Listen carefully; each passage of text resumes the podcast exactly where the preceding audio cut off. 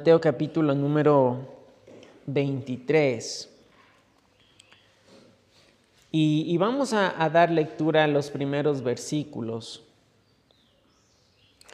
Versículos del 1 al 4, Mateo 23 del 1 al 4. Si lo encontró, por favor, se pone sobre sus pies para dar lectura a este pasaje. Vamos a leer los primeros cuatro versículos del capítulo 23. Dice la escritura, entonces habló Jesús a la gente y a sus discípulos diciendo, en la cátedra de Moisés se sientan los escribas y los fariseos. Así que todo lo que os digan que guardéis, guardadlo y hacedlo. Mas no hagáis conforme a sus obras, porque dicen y no hacen porque atan cargas pesadas y difíciles de llevar y las ponen sobre los hombros de los hombres, pero ellos ni con un dedo quieren moverlas. Gracias, pueden tomar asiento mis hermanos. Lo que hemos venido tratando las últimas semanas, en los últimos capítulos, mis hermanos, es la última semana del ministerio del Señor Jesucristo aquí en la tierra. Esta es la última semana, inició con la entrada triunfal a Jerusalén, cuando él entró montado en un pollino en un hijo de asna y, verdad limpió el templo, sanó enfermos, recibió la alabanza de la gente, se hospedaba en Betania y cuando salía para Betania encontrando una higuera que no daba frutos, la maldijo y está en el templo durante estos últimos capítulos. Podemos ver que él está en el templo enseñando y respondiendo las preguntas principalmente de los fariseos, de los saduceos y de los herodianos que se juntaron con los fariseos para tenderle una trampa al Señor Jesucristo.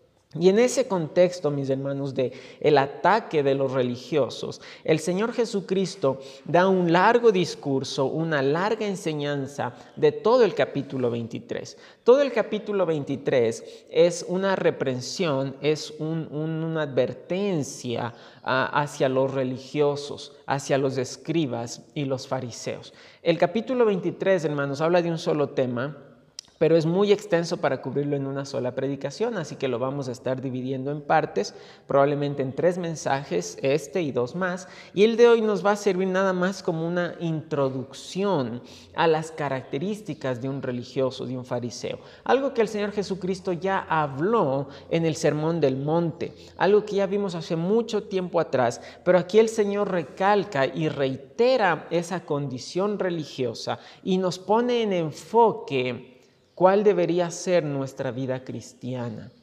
¿Cuál debería ser nuestra meta? ¿Cuál debería ser nuestra mirada? Algo que, hermanos, es indispensable y es necesario en cada vida, desde los más jóvenes, en cada vida, en cada familia, en cada iglesia, en cada, inclusive en cada eh, empresa, en cada corporación. Y es que es indispensable tener una meta. Es indispensable tener metas, tener hacia dónde yo estoy yendo. Una vida sin metas, una vida sin enfoque, una persona sin un motivo para caminar, un enfoque hacia dónde ir, es una vida perdida, desaparecida, que da vueltas sin rumbo, sin propósito. Ahora nosotros como cristianos tenemos un solo propósito, tenemos un solo enfoque y es el Señor Jesucristo. Es la única meta que como cristianos tenemos. A veces este, se da, eh, es bastante común en predicadores jóvenes, eh, o en ciertos predicadores ya con, años, que a veces un predicador tiene como ejemplo a un pastor o a un predicador.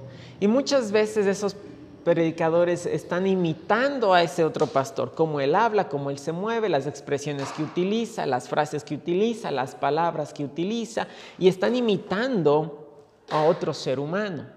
Muchas veces los creyentes, hermanos, y quiera que no, eso va a pasar, están imitando o siguiendo o copiando en muchas áreas al pastor. Y por eso es que estar en el liderazgo, hermanos, como servicio, hermanos que están levantándose del liderazgo, usted y yo tenemos una seria responsabilidad porque nos están viendo y quiera que no va a haber gente que nos va a querer imitar en algún punto, en algún área de nuestras vidas. Es una responsabilidad seria. Pero todos nosotros, hermanos, deberíamos tener como objetivo, como meta, como enfoque, como ejemplo a una sola persona y es al mismo Señor Jesucristo. La Escritura dice que Dios perfeccionará su obra en nosotros hasta el día de Jesucristo, hasta que nosotros alcancemos el estándar a imitar el nivel de nuestro Señor Jesucristo, hasta que podamos cumplir su ejemplo, hasta que podamos seguir sus enseñanzas, hasta que podamos tener su mente y su corazón. Pero mientras tanto debemos proseguir a esa meta Pablo lo dijo cuando estaba ya a punto de morir en 2 Timoteo. Él dijo, he acabado la carrera, he peleado la buena batalla, ya he hecho todo mi esfuerzo hasta llegar a esta meta que yo tengo. Ahora, antes de iniciar, mis, hermanos, solamente quiero, quiero que usted medite en, en eso. ¿Cuál es su meta como cristiano, como cristiana? como hijo de Dios, como creyente, como miembro de la iglesia, ¿cuál es su meta? ¿Cuál es su propósito? ¿Cuál es su objetivo? ¿A dónde usted quiere llegar? Una vida sin objetivos, hermanos, es una vida que deambula allí buscando algo que, que le dé un propósito a su vida. El creyente debe tener bien clara cuál es su meta. Vamos a orar Vamos a rogar que el Señor nos ayude a comprender su palabra y a ponerla en práctica. Señor, te damos gracias en este día por la bendición que nos das de estar una vez más ante tu palabra. Por favor, bendícela. Sea usted, mi Dios, utilizando la escritura para hablarnos, para redarguirnos, para guiarnos, para ayudarnos, mi Señor, a entender su voluntad y ponerla en práctica. Mi Dios, yo te necesito porque soy un inútil y débil pecador. Quítame de en medio y por favor ayúdame y habla a través de tu palabra en nuestras vidas. Bendice a este pueblo, mi Dios, y glorifica tu santo nombre. En Cristo Jesús. Amén. El Señor Jesucristo había respondido a tres preguntas formuladas por los fariseos, los herodianos, los saduceos y nuevamente los fariseos. La primera pregunta que le hicieron era si era lícito dar tributo impuestos, pagar tributo a César. La segunda pregunta venía de parte de los saduceos. En la resurrección presentaban el caso hipotético de una mujer que había tenido siete esposos, en la resurrección de cuál de ellos iba a ser esposa. Y la última pregunta formulada por los fariseos era cuál era el más grande mandamiento, a lo que el Señor le responde que amarás al Señor tu Dios, y el segundo era semejante, amarás a tu prójimo. Y una vez que le formulan las tres preguntas, el Señor empieza a hablarle a la gente y a los discípulos de las características de estos religiosos, de las características de estas personas que eran maestros del pueblo, pero que tenían en su corazón odio al Señor Jesucristo y querían acabar con su vida, porque las enseñanzas de Cristo venían de las escrituras y obviamente contradecían su sistema religioso. Pero el Señor Jesucristo aquí hace una aclaración en el versículo 2. En la cátedra de Moisés se sientan los escribas y los fariseos. En la cátedra de Moisés, los fariseos, sobre todo los escribas, eran conocedores expertos de la ley. Era gente que se dedicaba a estudiar las escrituras, a aprender las escrituras, al mismo tiempo interpretarlas y enseñarlas al pueblo. En ese tiempo, mis hermanos, tener una Biblia, como nosotros hoy tenemos el privilegio, tener una Biblia en ese tiempo era casi que imposible. La Biblia no era como nosotros hoy tenemos en, papel y tinta, bien bonito, 66 libros en un solo conjunto que podemos andar a cargar a todas partes y podemos leerla en, en la comodidad de nuestro hogar, en la comodidad de la iglesia y todo mundo tiene uno. En ese tiempo, un libro de la Biblia, un solo libro, era un conjunto de rollos y de pergaminos muy grandes que ocupaban mucho lugar y que llegaban a ser muy costosos también de tener un solo, una sola copia de un solo libro de la Biblia. Y la gente común del pueblo no podían darse el privilegio, como nosotros, de tener una Biblia. Entonces necesitaban ir, necesitaban acudir a un escriba, a un maestro, a alguien que conozca la escritura para enseñarla. Y el Señor Jesucristo nos habla que, a, los escribas y los fariseos, ellos sentaban su enseñanza, sus instrucciones en la mismísima cátedra de Moisés. Es decir, que ellos se basaban en la escritura. El Señor está elogiando de alguna manera a aquellos que lo estaban atacando en este último tiempo que Él está en el templo enseñando. Aquellos que querían destruirle, el Señor Jesucristo les está prácticamente que elogiando. Ahora, la expresión que se utiliza aquí, en la cátedra de Moisés, se sientan los escribas y los fariseos. Esa expresión se sientan era una expresión de bastante importancia y que la gente de la época del Señor Jesucristo entendían. En la cultura semítica, en los pueblos de Medio Oriente, una persona que se sienta tiene más honor que una persona que permanece de pie. Por eso el Señor más adelante les exhorta y les dice que ellos hacían acepción de personas porque a, a, eh, nos enseña, ¿verdad?, el Nuevo Testamento, que aquel humilde, aquel pobre que entra a la sinagoga, le dicen, tú quédate ahí de pie, tú quédate de pie, mientras que al, al que vendía con ropas espléndidas le hacían sentar en los mejores lugares, porque le estaban dando un mayor honor al que se sentaba que al que permanecía de pie. Esa expresión de sentarse era una expresión de honor, de honorabilidad. Aparte que era la tradición de la época que un maestro cuando iba a enseñar a sus discípulos se sentaba. En la sinagoga la persona que enseñaba se sentaba para enseñar al resto de la gente. El sentarse era un símbolo de autoridad, de honorabilidad honor y dignidad que un maestro de la ley normalmente recibía. Los escribas y los fariseos habían exigido para sí mismos o habían tomado para sí mismos un puesto de honor al querer enseñar la ley de Dios. El problema era que ellos eran indignos de lo que estaban haciendo. Vamos a ver eso más adelante.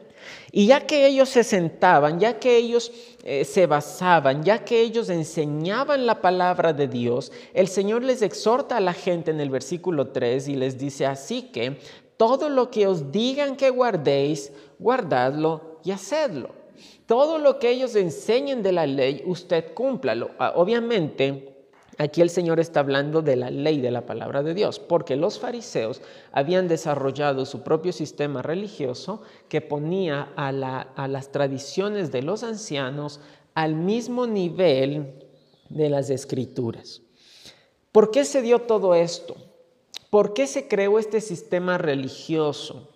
Si usted lee el Antiguo Testamento, eh, eh, los libros de eh, de, los reyes, eh, los libros de las crónicas, si usted lee los profetas, usted va a ver que Dios constantemente reprende al pueblo por quebrantar los mandamientos de Dios. Lo reprende por la idolatría, los reprende por quebrantar el día de reposo. El Señor llama duro la atención a la gente por no guardar la ley. Como castigo, Dios envió a la nación al cautiverio primero hacia Asiria y luego hacia Babilonia. Y cuando están en el cautiverio, los judíos entienden y se dan cuenta que ellos habían quebrantado la ley de Dios y ese castigo, ese cautiverio era el castigo por haber quebrantado la ley de Dios, un castigo que estaba anunciado previamente en la escritura. Entonces, ¿qué pasó?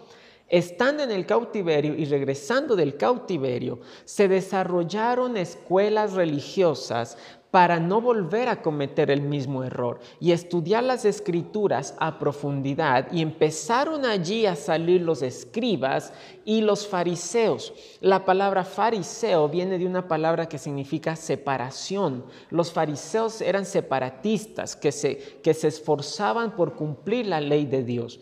Por eso, en el tiempo del Señor Jesucristo, vemos que ellos son muy celosos, por ejemplo, del día de reposo.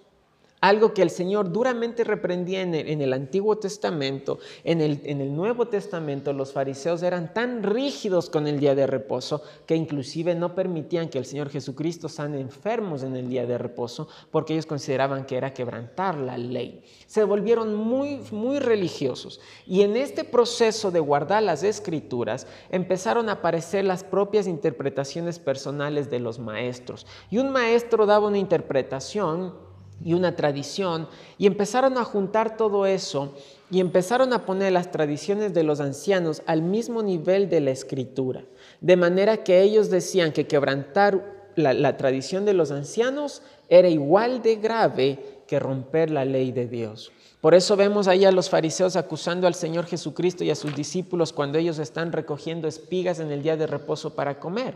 Vemos que eh, ellos este, acusan al Señor Jesucristo por sanar a un hombre en el día de reposo. Se habían vuelto muy celosos de sus propias tradiciones.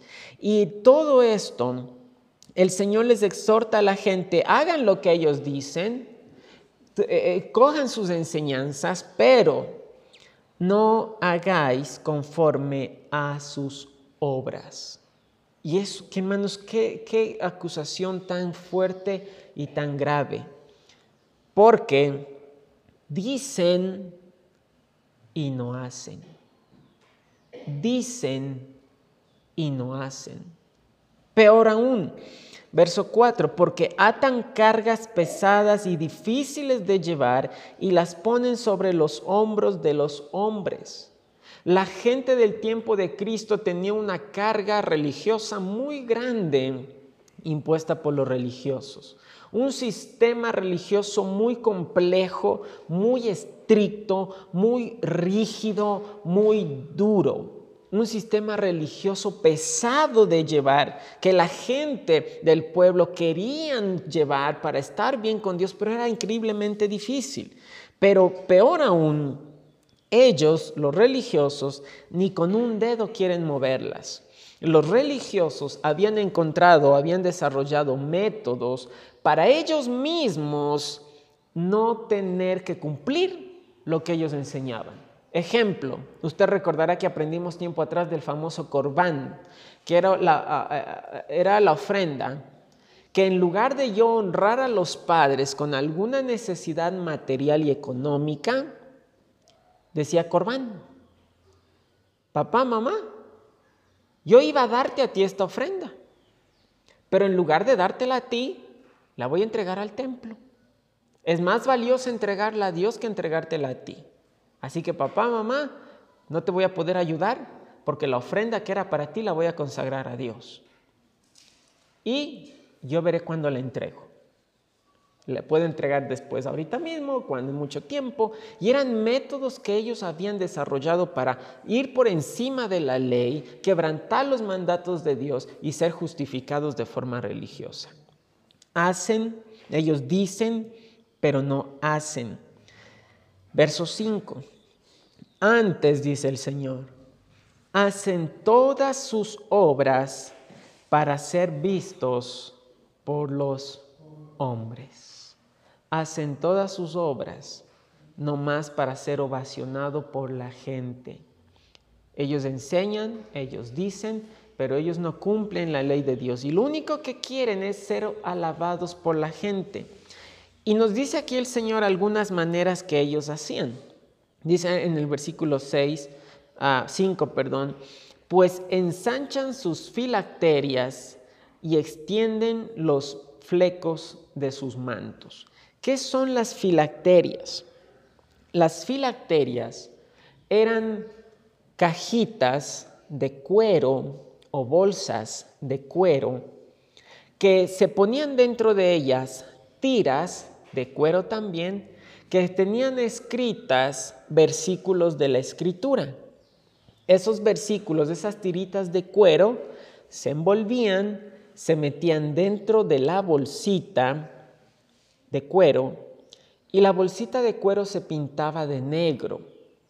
Y esas bolsitas ah, estaban basadas, según los religiosos, en Deuteronomio 6, cuando el Señor dijo, y estas palabras que yo te mando hoy estarán sobre tu corazón.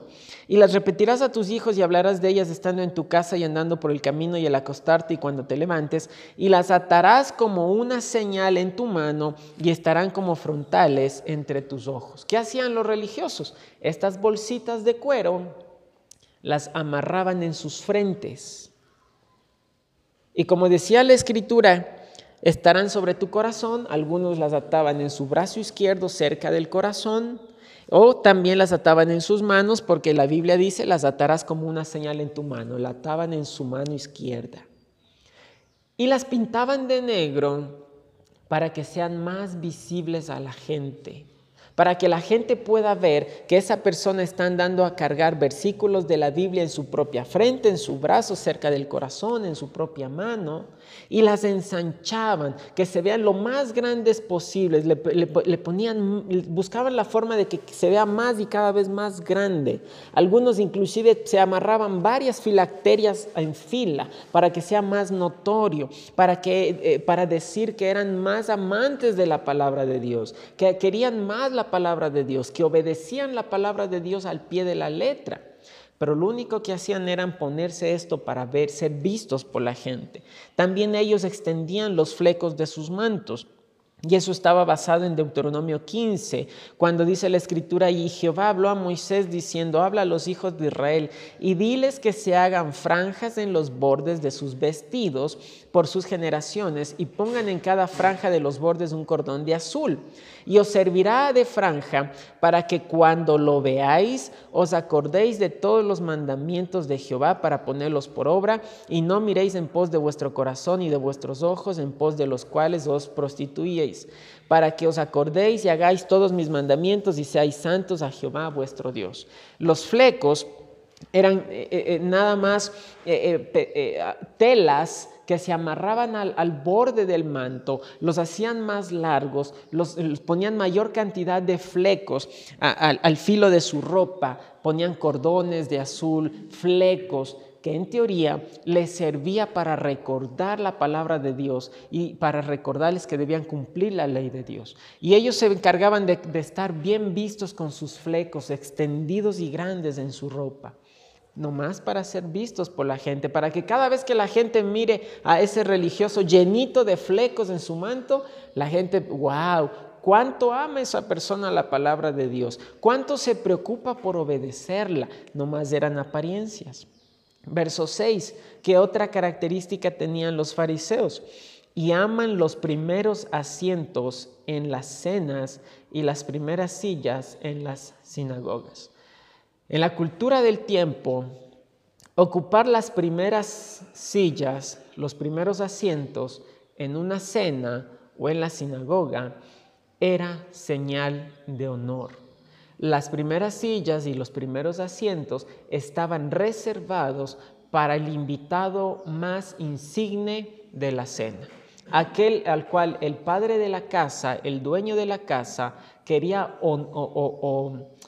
eh, honrar más, le hacían sentarse en las primeras sillas. Y los fariseos buscaban sentarse en las primeras sillas, hacían lo posible. Ahora, aquí mis hermanos, las primeras sillas sí son disponibles. No es para que la primera, yo sé que usted se cree bastante espiritual y, y, usted no quiere caer en el fariseísmo, pero las primeras sillas sí están disponibles. Cuestan lo mismo, no están reservadas, puede sentarse con confianza. El Señor no está reprendiendo y diciendo que sentarse en la primera silla sea un pecado. Los religiosos buscaban las primeras sillas para ser vistos por los otros y ser considerados como más honorables que los demás. Y eso es lo que el Señor está atacando, lo que el Señor está reprendiendo, la actitud de orgullo que los religiosos tenían. ¿Qué otra cosa alimentaba el orgullo de los religiosos? Versículo 7 y las salutaciones en las plazas y que los hombres los llamen rabí, rabí. Imagine eso, las salutaciones en las plazas. Como en tiempos antiguos, en nuestra propia cultura, en nuestras propias ciudades, el lugar de mayor concentración era la plaza. En la plaza jugaban los niños, en la plaza se hacía la venta de, verduras, de animalitos, en la plaza se hacían las fiestas del pueblo. La, la, plaza era el lugar más concurrido, donde más gente había, la gente del pueblo normalmente se reunía allí. Y los fariseos les encantaba que cuando ellos están pasando por las plazas, de pronto algún devoto, alguna persona que le seguía como ejemplo, se acercaba al fariseo y muchas veces lo que hacían era rabí, rabí con, ademanes, mi rabí, rabí, y, con expresiones pomposas, quizás llegando al punto inclusive de postrarse a tierra, de manera que todos los que están pasando por allí miran que ese hombre está siendo saludado con reverencia y con respeto y siendo honrado en medio de la multitud. Y eso les encantaba a los fariseos.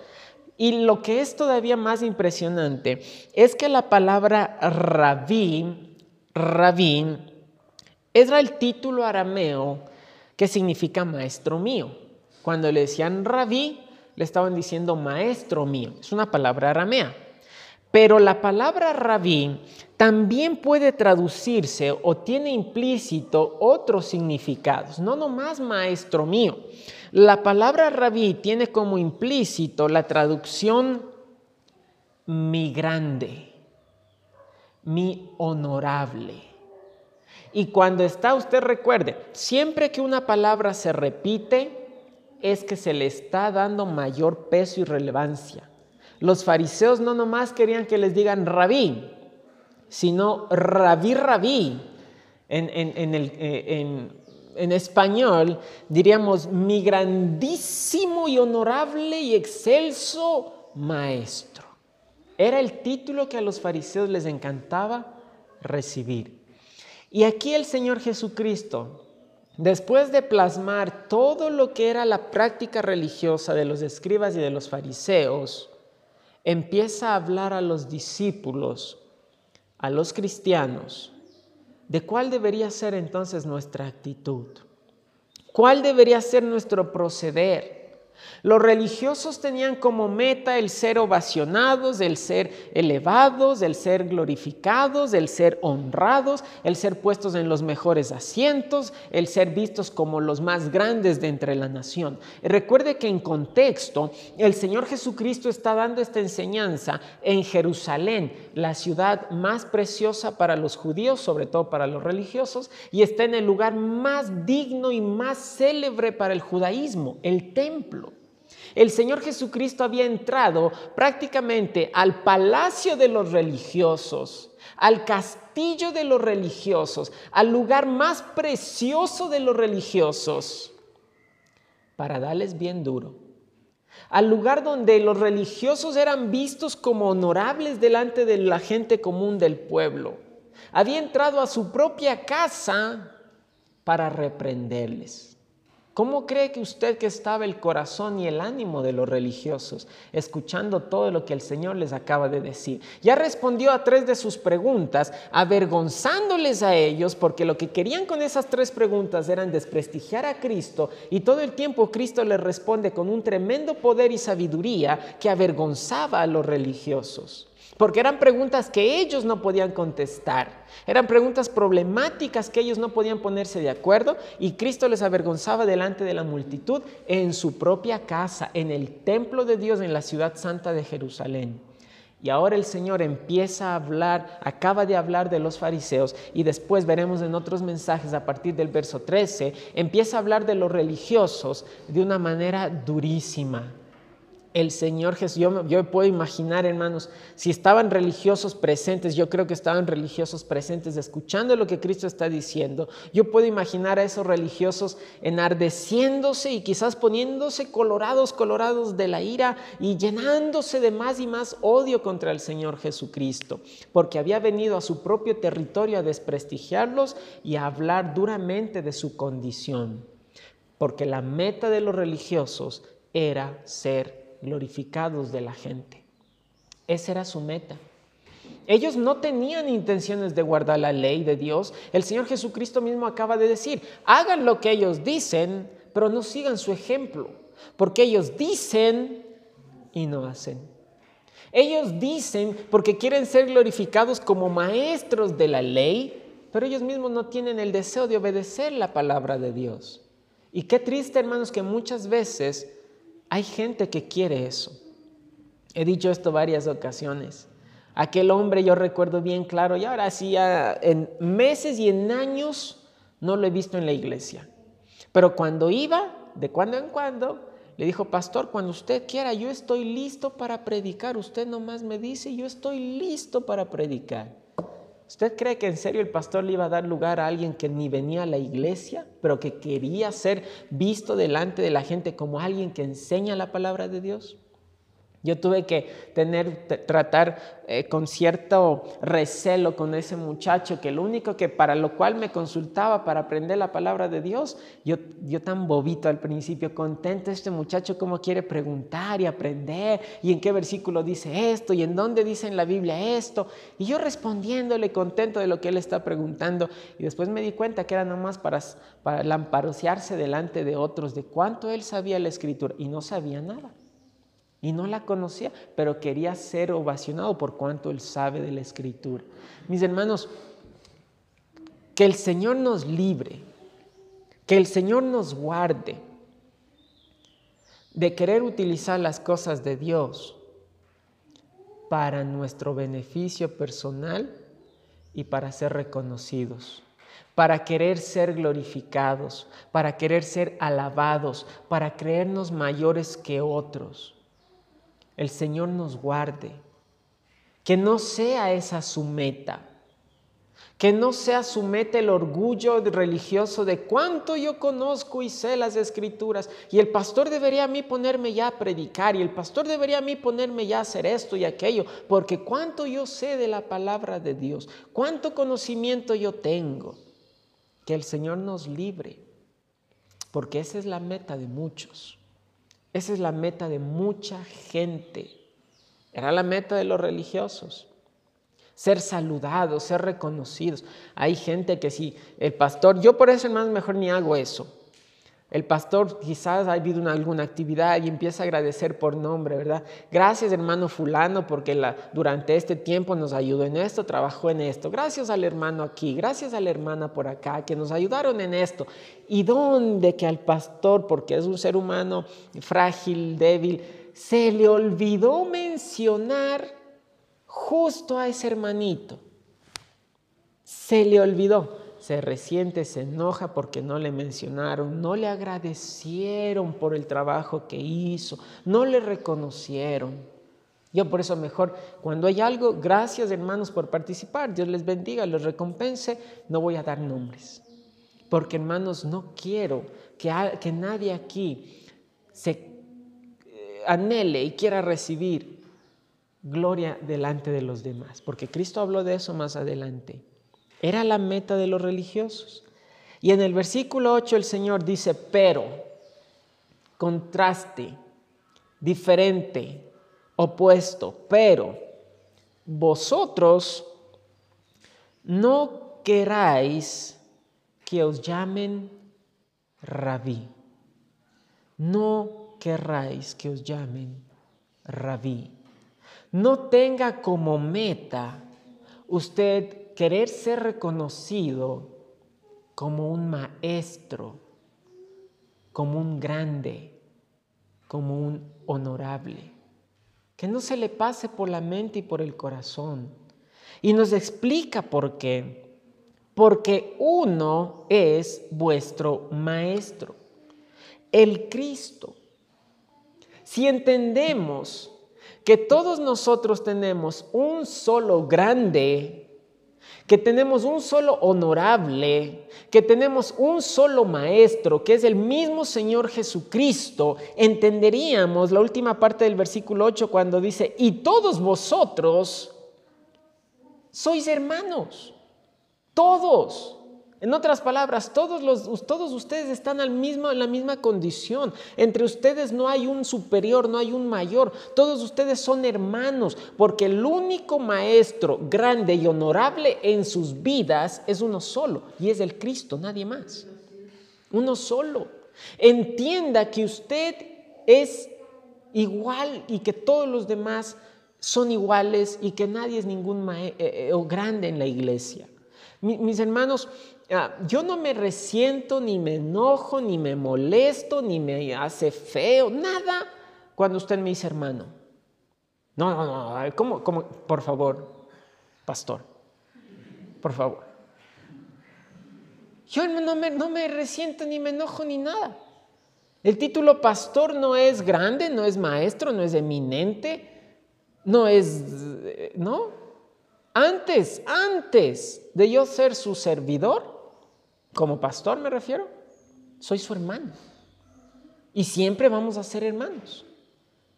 Yo, hermano, no me molesto si usted no me dice, pastor, usted quiere decirme, hermano, yo soy su hermano y estoy contento de serlo. Y el Señor acaba de decir, todos sois hermanos. Hermanos. No hay nadie superior.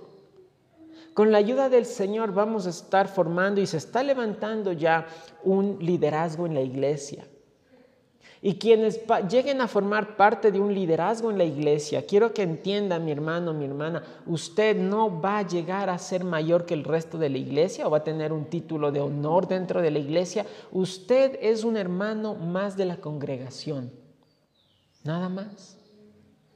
Uno es el grande, uno es el maestro, uno es el honorable en la iglesia que por tanto debe recibir honor y gloria y es Cristo. Uno nadie más. Nadie más. Si alguien en la iglesia tiene que ser reconocido como grande, como excelso, como honorable, como maestro, es Cristo. Nadie más. Nadie más. Es el Señor. Es solamente el Señor nuestro rabí. Verso 9. Y no llaméis Padre vuestro a nadie en la tierra porque uno es vuestro Padre, el que está en los cielos. Aclaración. No está aquí el Señor Jesucristo diciendo que sea un pecado, que esté mal, llamar Padre a nuestro progenitor, a nuestro papá. No. Si no, yo no podría decirle hermano Manuelito, papi, papá, padre. No está hablando el Señor de utilizar el título de padre con nuestro progenitor, con nuestro papá, con nuestro padre. El título de padre para las culturas palestinas es un título de dignidad. Las culturas palestinas son culturas netamente patriarcales donde es el padre de familia, el cabeza, el líder, el sacerdote, el jefe de la tribu, el jefe de la familia, y por ende es el que todo el resto de la familia le, rinde dignidad. El Señor está hablando que el único al quien nosotros le debemos honrar con toda la dignidad que se merece es uno solo, y es el Padre que está en los cielos. Ningún otro ser humano debe ser considerado digno por encima del Señor Jesucristo. No quiere decir que no honremos a nuestros padres, no quiere decir que no los respetemos, amemos o admiremos, pero quien se merece toda la dignidad en nuestras vidas es solamente uno, y es el Padre Celestial. Solamente Él se merece toda la dignidad. Cuando venimos a la iglesia, mis hermanos, debemos venir a entender que venimos a la presencia del único que se merece toda la dignidad en nuestras vidas. solo imagínense, hermanos, si un día domingo, este día domingo, yo le anuncio y le digo, hermanos, el próximo día domingo nos va a visitar en la iglesia el señor presidente de la República venga a la iglesia, vamos a tener la visita del señor presidente, Yo me imagino, hermanos, del sábado en la noche, toda la semana usted se pasa pensando y, me llama, pastor, ¿no, será de hacer una comidita de pronto? Eh, pastor, y, no, no podré, y, pastor, ¿y cómo tengo que ir yo vestido? ¿Cómo tengo que ir vestida? Y, pastor, ¿puedo colaborar en algo? Porque va a venir el presidente. Y a él sí, ¿verdad? Siéntese en la primera fila, señor presidente, pase, bienvenido ¿verdad? Y todos temblando de los nervios. Es un ser humano más. Pero por la dignidad que él tiene como presidente, yo creo que todos estaríamos dispuestos a, recibirle y de la mejor manera. Y es legítimo, es una autoridad puesta por Dios. Pero ¿cuánto más Dios, mis hermanos? ¿Cuánto más Dios? Donde están dos o tres reunidos en mi nombre, yo estoy en medio de ellos, dijo el Señor Jesucristo. Recuerde que cada vez que usted viene a la iglesia, usted viene a la presencia del ser más digno de todo el universo. ¿Qué pasaría? ¿Cómo, cómo afectaría nuestras vidas si entendiéramos perfectamente a lo que venimos, a, eh, a, la presencia de quien estamos? No es nomás, hermanos, un grupito de hermanos que se reúnen a escuchar y ya está. Es estar en la presencia del Dios Todopoderoso. Eso es cada reunión. Si usted y yo entendiéramos eso, nunca faltaría ningún servicio. No habría culto que falte. No habría culto que, venga de, mala gana o qué sé yo. Cada culto, hermano, sería un honor estar en la presencia del Ser Supremo que es digno de todo honor. Porque eso es, Él es nuestro Padre. Y por eso tenemos que entender que solamente Él se merece esa dignidad. Cristo el único maestro, el único grande, el único honorable, el Padre, el único digno de todo honor. Y en el versículo 10 dice, ni seáis llamados maestros, porque uno es vuestro maestro, el Cristo. La palabra aquí maestro no se está repitiendo el versículo 8 y el versículo 10, no se están repitiendo. En el versículo 8 utiliza la palabra rabín en el versículo número 10 está utilizando la palabra griega categetes. Y es una palabra distinta. Una palabra es aramea, la otra palabra es griega. Y la palabra en el versículo 10 tiene otro significado. Y la palabra en el verso 10 es la palabra líder, instructor, guía. No se ha llamado líder guía, instructor, porque uno solo es su líder, su guía, su instructor, y es el Cristo. Cada vez mi hermano, mi hermana, que, que, Dios me da el privilegio, la bendición, la oportunidad de venir y abrir la palabra de Dios y compartirla con usted. Yo, mis hermanos, no hago nada más que decir lo que está, y me esfuerzo que así sea, de decirle lo solo lo que está aquí. Nada, nada, hermanos, de lo que yo digo acá, yo me cuido que si yo digo algo acá, no nazca de mi corazón, no nazca de mi mente, no nazca de mí mismo, sino que todo lo que usted reciba en la iglesia venga totalmente, solamente de Cristo, solamente de Él. Me da temor de decir algo contrario a lo que Él está diciendo en la Escritura. Me da temor decir algo que sea un error, que sea solamente lo que Él nos dijo. Yo simplemente vengo y se lo repito a usted.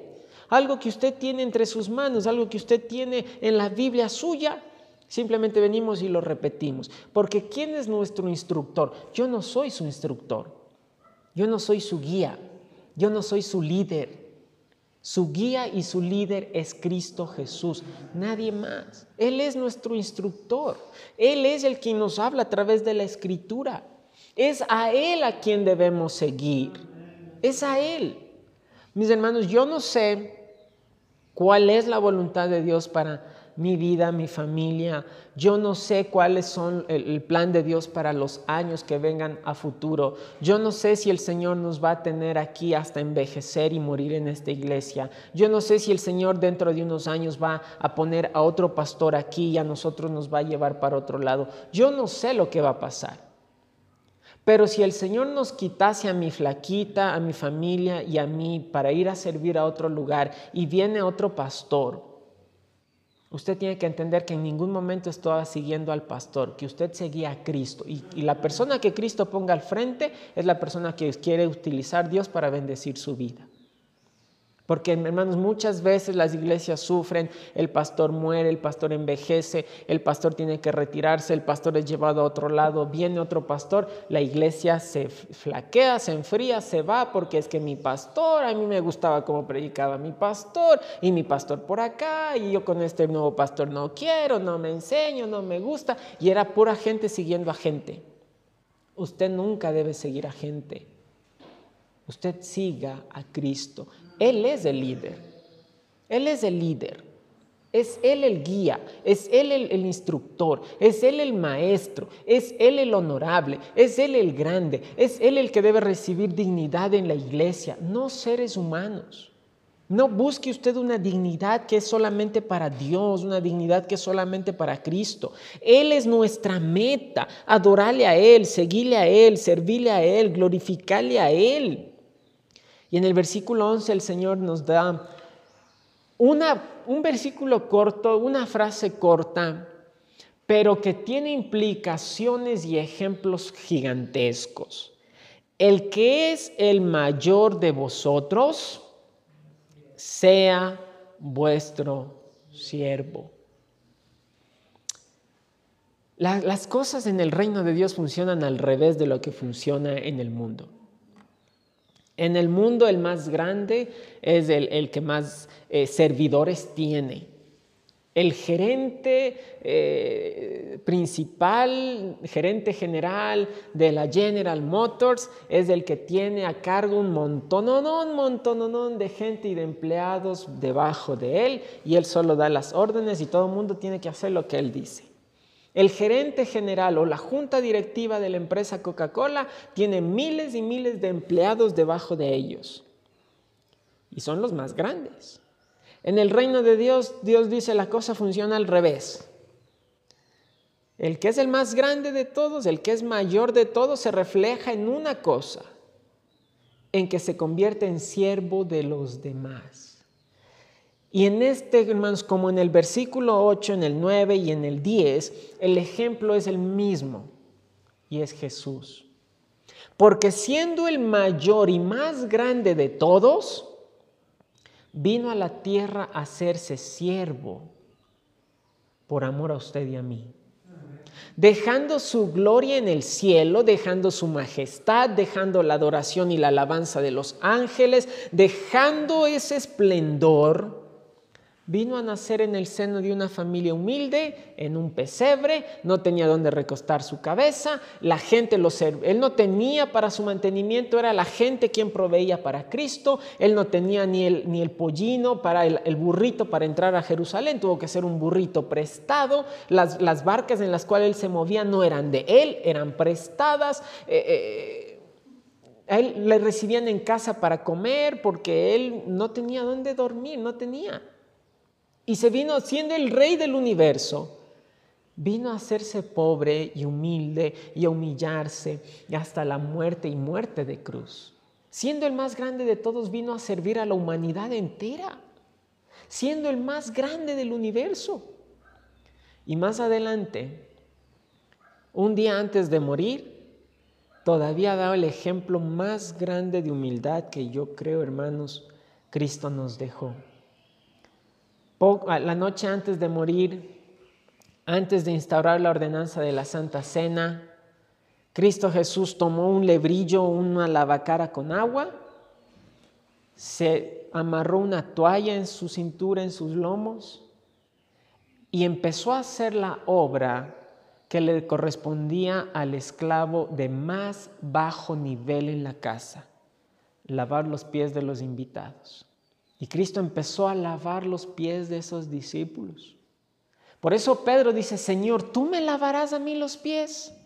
Señor, ¿cómo es posible que tú hagas eso? Porque para ellos causó un impacto tan grande que el maestro estaba sirviéndoles, lavándoles los pies. Y ellos entendían perfectamente lo que Cristo estaba haciendo. Siendo el mayor de todos, se convirtió en el siervo de todos. Yo, hermanos, no logro mi corazón, no logra asimilar el tremendo impacto de la obra de Jesucristo. No, no logro entender eh, cómo Cristo, con toda su dignidad, lo dejó todo porque tanto nos amó y lo dejó todo para venir a servir a viles pecadores, a entregar su vida por viles pecadores. Porque el versículo 12, porque el que se enaltece será humillado. Dice Proverbios 16, 18, antes del quebrantamiento es la soberbia y antes de la caída la altivez de espíritu. Seis cosas aborrece Jehová y aún siete abominan sus ojos. Y lo primero es el corazón orgulloso, los ojos altivos. Lo primero que Dios pone como las cosas que Él aborrece son los ojos altivos, orgullosos. El que se enaltece, el que quiere gloria, el que quiere ser reconocido, el que quiere dignidad, el que quiere honor, va a encontrar lo contrario humillación. Y el que se humilla será enaltecido. Cristo Jesús se humilló. Cristo Jesús dejó que los pecadores lo tomen, lo traten como un malhechor, lo traten como un vil pecador, lo, lo afrentaron, se burlaron de él. Él se humilló hasta lo sumo y al tercer día fue enaltecido y glorificado. Y ahora ya está sentado a la diestra de Dios Padre en un título de honor y de dignidad, porque Él se humilló y fue enaltecido. Nuestra meta, mis hermanos, es seguir aquel que tenemos como ejemplo de siervo. Entonces, eh, eh, yo no sé si usted entiende el, tremendo peso, las implicaciones. Mi, mi, corazón se achica y me siento avergonzado cuando eh, tengo, me doy cuenta que el ejemplo y la meta es Cristo Jesús y lo que Él hizo y su obra y su amor y sus enseñanzas y su forma de vivir. Y después me miro yo delante de Él. Y digo, ¿y, cómo voy a intentar por lo menos? seguir su ejemplo, asemejarme a Él, tener ese corazón, tener su mente. ¿Cómo? Pero si es posible, mis hermanos, es solamente por su gracia, con su ayuda. Pero tenemos que empezar teniendo una meta, teniendo un, un objetivo en la vida cristiana. Muchos cristianos viven batallando y viven perdidos y viven sin propósito y no crecen y no maduran porque no tienen un objetivo en sus vidas cristianas, porque no tienen hacia dónde apuntar, ah, no tienen hacia dónde correr. Están viviendo la vida cristiana dando vueltas y vueltas y círculos para domar caballos, una de las cosas que hacen es poner a correr a los caballos en círculos. El caballo está trotando y trota y trota y trota y trota, pero no va hacia ningún lado. Están ahí en el mismo lugar dando vueltas y vueltas y vueltas y no, no llega a ningún lugar. Muchas veces así somos los cristianos. No tenemos metas, no tenemos objetivos y estamos dándole vueltas a la vida cristiana, a la vida cristiana. Pasan los meses, pasan los años, no hemos llegado a ningún lugar porque estamos dando círculos y círculos y círculos sin sentido y sin propósito porque no sabemos cuál es nuestro objetivo, no sabemos cuál es nuestra meta. Ponga a Cristo como su meta. Jóvenes, ¿saben que se dan cuenta que Cristo Jesús en una época de su vida tuvo exactamente su edad? El hermano Luisito lo dijo al iniciar el culto. En este tiempo la gente celebra a un Jesús que para ellos todo el tiempo está niño, pero él creció. Y en algún momento él cumplió 10 años, en algún momento cumplió 14, 15, 19, 20, 21 años. Dice la Biblia que a los 12 años él estaba en el templo ahí aprendiendo. Sus papás se fueron a la casa y él no quiso irse, él quiso quedarse en las cosas de Dios. ¿Se dan cuenta, chicos, que Cristo en algún momento tuvo su edad?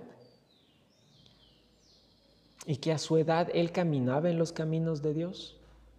Porque a la edad de 12 años dijo, me es necesario en los negocios de mi Padre. En los negocios de mi Padre tengo que estar. Y tenía 12 años. Era un niñito todavía. Y él comprendía que tenía que hacer la voluntad de Dios.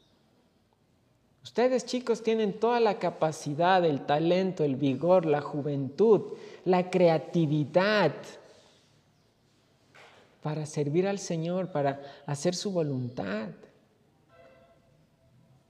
Y usted, mi hermano, mi hermana, nosotros eh, poniendo nuestra mirada en Cristo, ¿quién sabe lo que Él pueda hacer? ¿Quién sabe? Yo tiempo atrás vi en una predicación, falleció un, evangelista muy conocido, un hermano que su familia fue utilizada grandemente, americanos misioneros en México, utilizados grandemente, los papás de este hermano, este hermano cumplió sus años, tremendo este hermano, falleció con cáncer. Y en el culto de ceremonia del fallecimiento de este hermano, se levantó para predicar un viejito de 91 años, si no me equivoco. 91 años y ahí estaba el viejito parado detrás del púlpito, nada que sentado, eh, parado detrás del púlpito predicando, un hermano de más de 90 años. Hermanos, y aquí yo no veo que nadie esté cerca de esa edad todavía. Y si ese hermano puede mantenerse de pie todavía predicando, yo creo que usted y yo también podemos. Quizás no predicando detrás de un púlpito, pero caminando en hacer la voluntad de Dios y en servirle en todo lo que podamos. Siga adelante, siga adelante. Él perfeccionará la obra en nuestras vidas hasta el día de Jesucristo. Traducción, hasta el día en que nos muramos. Hasta el día que Cristo venga o hasta el día que nosotros partamos de este mundo, la obra de Dios va a continuar en nuestras vidas. Siempre y cuando usted siga avanzando y caminando hacia esa meta, la meta que es Cristo. Él es el maestro, Él es el honorable, Él es el guía, Él es el instructor, Él es quien nos dirige, es Él quien nos guía a pastos delicados. Es Él quien nos lleva a aguas de reposo. Es Él el que nos guarda en el valle de sombras de muerte. Es Él el que adereza mesa delante de nosotros. Es Él el que unge nuestras cabezas con aceite. Es Él quien utiliza su vara y su callado para dirigirnos. Y en la casa de Jehová moraré por largos días, termina el salmo. Pero es Él quien nos guía. Yo tengo el privilegio y el gran honor de esforzarme e intentar servirle de la mejor manera. Pero recuerde que su guía, su líder, su maestro, su padre es uno solo. A Él sígale. Siga su ejemplo, aprenda de Él. Viva como Él quiere que usted y yo vivamos. Vamos a orar, todos los ojos cerrados. Todo rostro inclinado. Y solamente le quiero animar, le quiero retar, que usted analice su vida y nomás piense en cuál ha sido su meta en todos estos años de vida cristiana. ¿Cuál ha sido su objetivo en todos estos meses o años? Y si su objetivo no ha sido Cristo, su objetivo ha sido la religión y el honor de los hombres, pídale perdón al Señor en este día y ponga a Cristo como ejemplo. Ponga a Cristo como el objetivo de su vida para honrarle, para glorificarle, para seguirle, para servirle, para asemejarse cada día más a Él.